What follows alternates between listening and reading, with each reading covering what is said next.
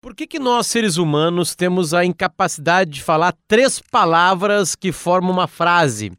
E as palavras são eu não sei. Sim, a gente tem problema. Vou apontar para vocês uma coisa, tá? É, tô gravando isso aqui no dia 10 de dezembro de 2019, tô abrindo agora aqui o Jornal Zero Hora. Uh, vamos lá, vou tirar aqui a parte de, de cultura, porque não é sobre isso que a gente vai falar hoje. Tirei, certo? E agora eu vou pegar notícias. E aí eu vou ver o que eu sei de cada notícia. Certo? Vamos lá. Uh, cheguei na, na, principal aqui. Uh, incerteza sobre o novo governo argentino preocupa empresas. Alberto Fernandes e Cristina Kirchner assumem hoje presidência em meio a dúvidas sobre economia e relações com o Bolsonaro. Gostei. É, e aqui o julgamento, obviamente, passa bem longe dos meus colegas jornalistas e de quem escreve. Quero saber como nós, seres humanos, quando a gente encara uma notícia dessa, quando a gente lê alguma coisa, como é que a gente tem. A, que, que capacidade a gente tem de falar, eu não sei. Por exemplo, história política da Argentina. Eu sei algumas situações muito micro. Talvez se eu fosse avaliar, se fosse 100% a capacidade de entender algo sobre política argentina, minha capacidade é zero alguma coisa. Então é bem difícil de eu, de, eu, de eu saber alguma coisa. E é legal aqui que eu digo que foi legal, é que uh, tem dúvidas sobre a economia e das relações com o governo brasileiro. Então, beleza. Achei interessante que tem dúvidas mesmo, porque tem, todo mundo tem dúvida. A gente tem um cheiro do que possa existir. O presidente brasileiro provocou um pouquinho lá, né? É, disse que foi uma, um erro, os argentinos votaram errado, blá blá blá. Mas isso quer dizer que eles não vão se dar bem? Não, não quer dizer. Não quer dizer porque na política pode tudo pode acontecer, tem relações comerciais, então, na verdade, a gente sabe muito pouco certo? Então tá, então não sei nada sobre política argentina, eu não sei nada sobre relações internacionais entre Brasil e Argentina, eu sei muito pouco, mas eu não consigo fazer uma tese que vocês vão me ouvir e vão ter capacidade de, ao me ouvir, falar assim, meu Deus do céu, esse cara sabe. Então temos o primeiro eu não sei da agora aqui, e tô falando pra vocês que doeu falar eu não sei doeu. Eu podia enrolar, podia falar não sei o quê, ou eu não, podia, não precisava falar que eu não sabia. Eu podia falar, pois é, tem uma dúvida aí, presidente Bolsonaro falou tal coisa, blá. não, não, mas eu preferi já falar para vocês e ser sincero, eu falei para vocês que eu não sei. Eu não sei. Outra manchete aqui: Moro é o ministro mais bem avaliado do governo Bolsonaro. Tem uma pesquisa, né? E aí o, o ministro Sérgio Moro, ex-juiz né, da Lava Jato, ele, ele se saiu bem. É, tentar enrolar, sem falar eu não sei o porquê que isso aconteceu. Bom, certamente isso é por causa da Lava Jato, né? Porque a Lava Jato foi, é, é grande, sacudiu o país de cabo a rabo, né? Pegou grandes pessoas e blá blá blá.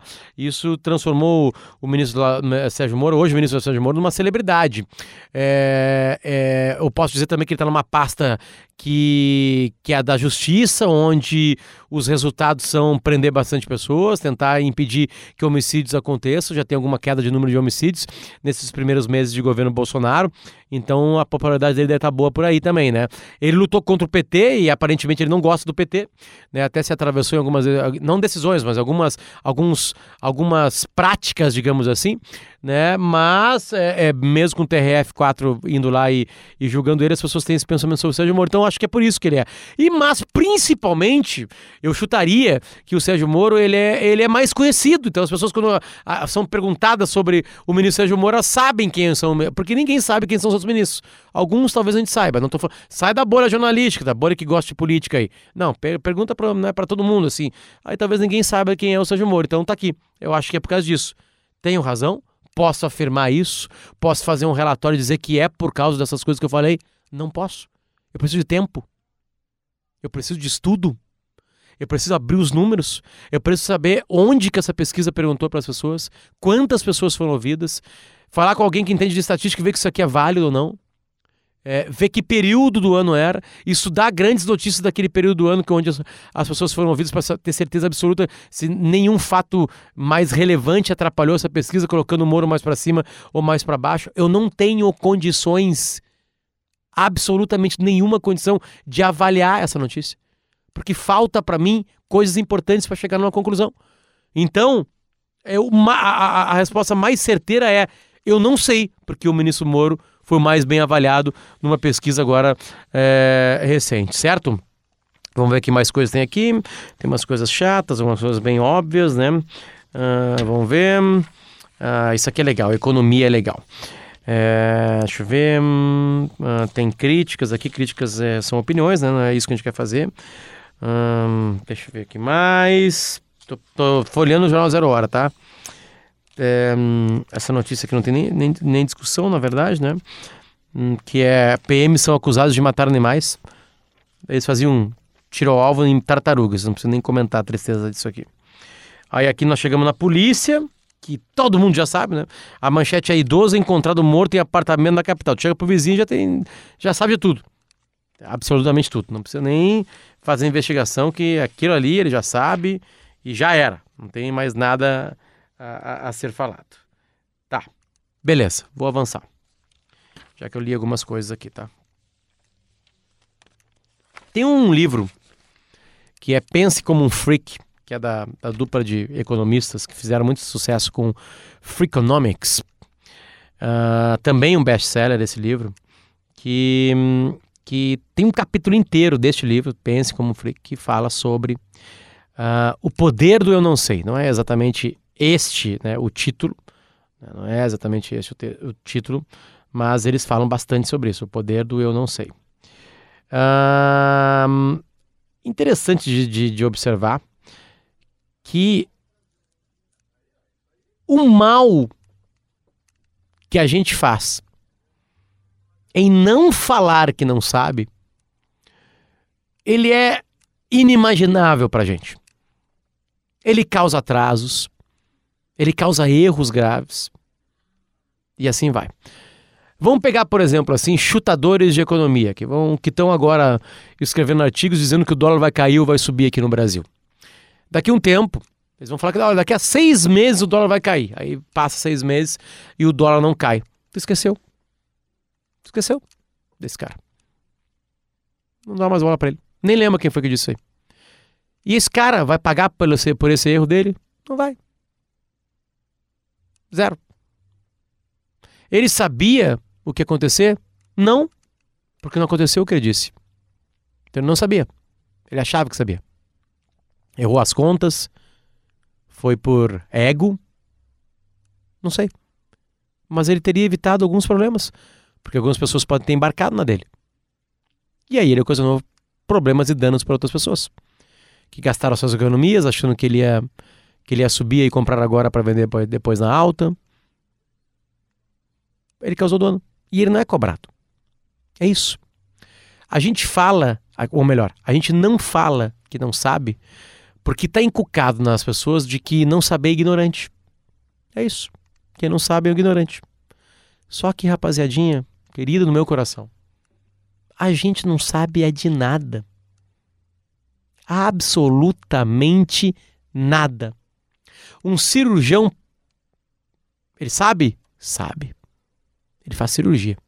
É milimétrica a precisão. Ele sabe de cirurgia? Sabe. Por quê? Horas e horas. Horas e horas e horas e horas e horas. Trabalhando naquilo, estudando. Beleza.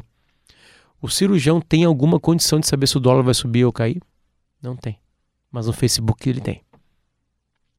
Citei, tá? A profissão que me veio na cabeça. Não tenho nada contra cirurgiões. Que não sabem nada de dólar. A gente não sabe. Só que avaliem. Durante o dia, avaliem a quantidade de vezes que a gente fala sobre coisas que não sabe. A maior parte das vezes é porque a gente não sabe que não sabe. Acabei de fazer um exemplo aqui. Peguei uma pesquisa sobre Sérgio Moro, ser o mais popular, e caguei quatro teses ali. Voltem atrás ali. Tá ali. Quatro teses. Tem como provar que elas estão certas? Assim de cara, não tem. Talvez algumas delas fossem certas, beleza. Os caras né, do, do Freakonomics, nesse livro, que não é o Freakonomics, que é o Pense como Freak, eles citam um estudo muito interessante que é o seguinte: preço do vinho.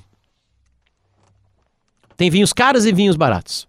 O que coloca o preço no vinho é a qualidade, é a região, é a história, é marketing. Um monte de coisa coloca qualidade no vinho. E aí tinha uma turma de, de homens que se reuniam de quando em quando para tomar vinhos. Os vinhos não baixavam de 100 dólares. Um dia alguém fez uma provocação. Seguinte, vamos fazer um teste cego com vocês. Eu vou pegar dois dos melhores vinhos que vocês estão tomando hoje aqui. Eu vou lá na venda lá e vou comprar um vinho de 8 dólares. Vou trazer aqui. Vou colocar, né? Em, em, em, em vasilhames, digamos assim, em decanters, e vocês não vão saber que vocês estão tomando. E aí depois vocês vão avaliar. Quatro decanters, três vinhos, um repetido. O que aconteceu? Eles deram nota para cada decanter. E as notas do vinho de mais de 100 dólares e o de 8 dólares ficaram bem parecidas. E alguns deles até citaram que ele era melhor, o mais barato. Então cai por terra de que os mais caros são os melhores, pelo menos no gosto da pessoa. E eram caras que analisavam, que cheiravam, que sentiam coisas tipo assim. Mas o mais legal de se observar nesse experimento não é que a nota do de 8 e de 100 ficou parecida. O mais legal é saber que duas garrafas tinham o mesmo líquido e, óbvio, as pessoas diferenciaram. Disseram que era diferente, que era melhor ou pior. Era a mesma coisa. Ou seja, se a tua tese é de que vinho caro é melhor que barato, tu vai ter que comprovar ela. Só com teu nariz, só com a tua boca, talvez alguns míseros seres humanos tenham capacidade de fazer isso. Porque na, o que a gente sente quando bebe um vinho, os caras falaram. E o de 8 era bom, assim como o de 100. Simples.